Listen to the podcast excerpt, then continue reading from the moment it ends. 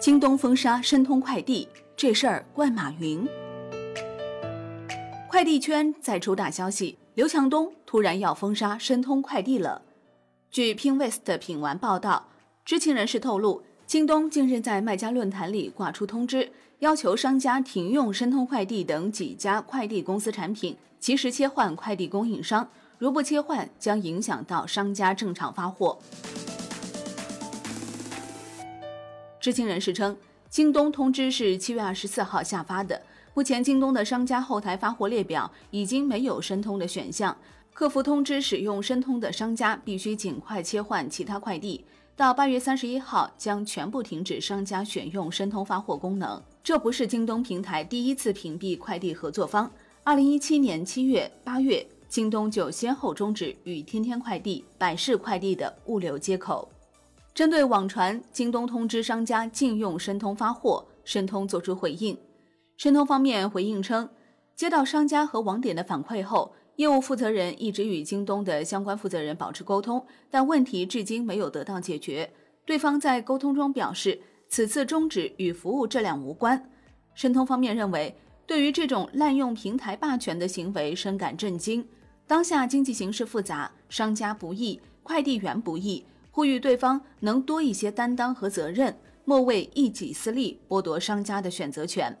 对于合同到期一说，申通方面表示，京东也不让续签合同，一直在沟通，始终不给回应，明确不是服务问题。针对此事，京东的回应为：此次京东以合同到期为由，强行停止平台商家使用申通发货，主要原因是阿里成为申通大股东，京东物流不能在阿里平台发货。具体。一，京东开放平台暂停与申通的合作，是因为双方的合同已经过期，并且并未就续约达成一致。二，二零一九年六月，申通与京东开放平台的合同到期之后，双方就续约问题也在不断沟通。同一时期，阿里巴巴集团通过战略投资成为了申通的实际大股东，因此京东物流也对等提出了入驻阿里旗下电商平台的合作需求，但至今也没有得到响应。本着公平、对等、共赢的合作原则，京东与申通无法就续约问题达成一致，只能暂停合作。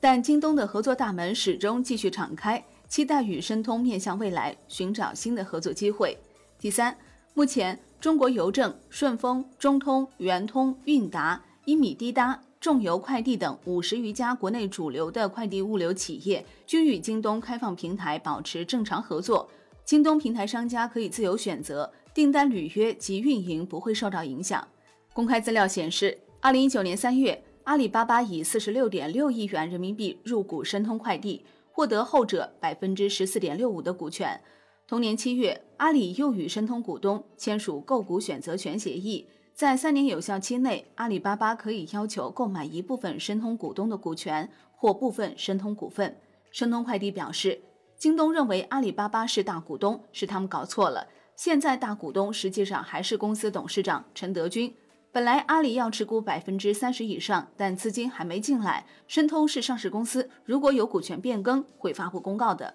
万德数据显示，申通快递的大股东还是董事长陈德军。有行业专家表示，京东在回应中称，阿里是申通的实际大股东，但目前阿里还没有行权，在法律关系上还不能算申通大股东。在八月十七号周一发布了超预期的二季报之后，京东继续受到资本市场热捧。周二，京东股价延续周一涨势，继续狂飙，涨幅一度超百分之六，最高至七十一点三六美元，刷新历史最高。京东市值也一度突破一千一百亿美元，超过拼多多。高盛在对京东二季度业绩的点评中称。京东每股在过去一年半中增长超过两倍多，其第二季业绩强劲，有助于维持此上升趋势，重申其买入投资评级，并加到确信买入名单。高盛将京东的港股目标价由原来的二百八十三港元上调至三百二十九港元，每股股价也由七十三美元上调至八十五美元。这意味着，按照每股周一的收盘价计算，京东每股还有百分之二十六点九的上涨空间。按照港股周二的收盘价计算，京东港股还有百分之二十三点九的溢价空间。高盛称，预计到二零二二年，必需品、快速消费品及一般商品的销售额将占京东零售自营业务收入约百分之五十，而过去一直是电子产品或家电销售所主导。该行预期二零二零年至二零二二年的收入将分别增长百分之二十六、百分之二十一及百分之二十。八月十七号周一，美股盘前，京东集团发布第二财季业绩显示，京东集团第二季度净营收两千零一十点五亿元人民币。高于市场预期的一千九百零七点四亿元人民币，和去年同期的一千五百零三亿元相比，同比大增百分之三十三点八。二季度京东集团的经营利润为人民币五十亿元，和去年同期的二十三亿元相比，增长了百分之一百一十七点四。好的，感谢收听，更多优选基金，请打开万德基金 APP，也欢迎您关注转发哦。我是林欢，财经头条，我们再会。